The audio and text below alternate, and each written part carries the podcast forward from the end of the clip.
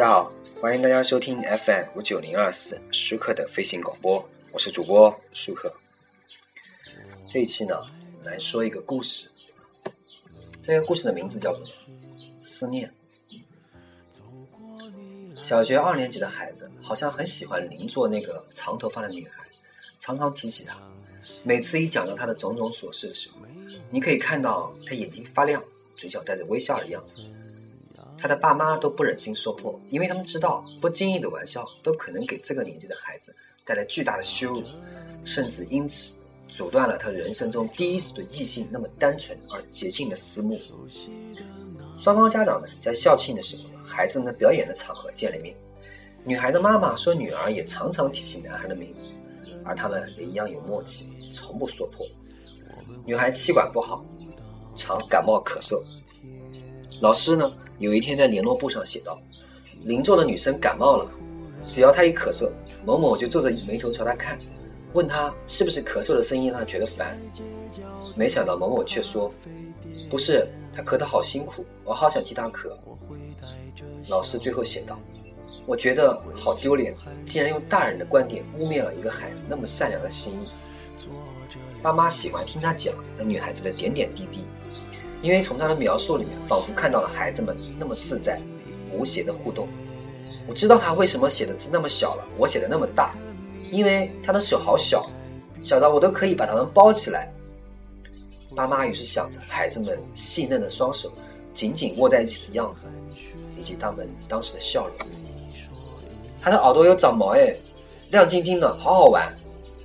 爸妈知道，那是下午的阳光照进教室。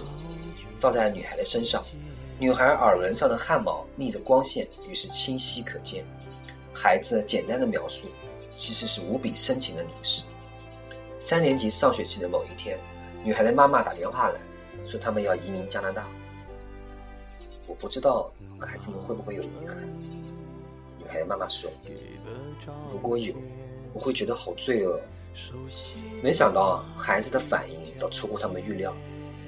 有一天下课后，孩子连书包也没放，就直接冲进书房，搬下世界旅游的画册，就坐在地板上翻阅起来。爸爸问他说：“你在找什么呀？”孩子头也不抬地说：“我在找加拿大的多伦多有什么，因为某某他们家就要搬家去那里。”书没翻几页，孩子突然大笑起来，然后抓起电话打，一边拨号还一边忍不住笑。爸爸听见他跟电话那端的女孩说：“你知道多伦多附近有什么吗？”哈哈，有瀑布哎！书上的字念起来好好玩啊。你说，你家那块瀑布是世界上最大的瀑布？哈哈哈，不是啦，是说尼加拉瓜瀑布是世界上最大的瀑布啦。孩子要是有遗憾，不是，他妈心里有准备，他们知道唯一能做的叫陪伴。后来女孩走了，孩子日子寻常过，和那女孩唯一的连结，好像只有他书桌上那张女孩的妈妈。手写的英文地址。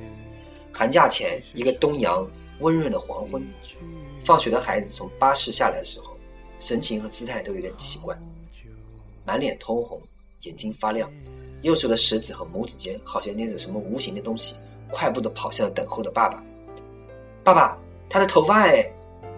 孩子一走近，便把右手朝爸爸的脸靠近，说：“你看，是某某的头发哎。”这时，妈妈的爸爸才清楚的看到，孩子的指尖捏着是谁两三条长长的发丝。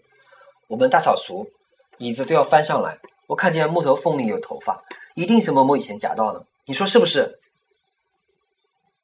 你要留下来做纪念吗？孩子用力的摇了摇头。但爸爸看到他眼睛忽然冒出了不知忍了多久的眼泪，他用力的抱着爸爸的腰，把脸贴到爸爸的胸口上。忘情的嚎啕大哭起来，而手指却依然紧紧捏着那几条映着夕阳的光，在微风里轻轻飘动的发丝。好，故事说完了，感谢大家收听本期舒克的飞行广播，我是主播舒克，欢迎大家与我进行私信交流，再见。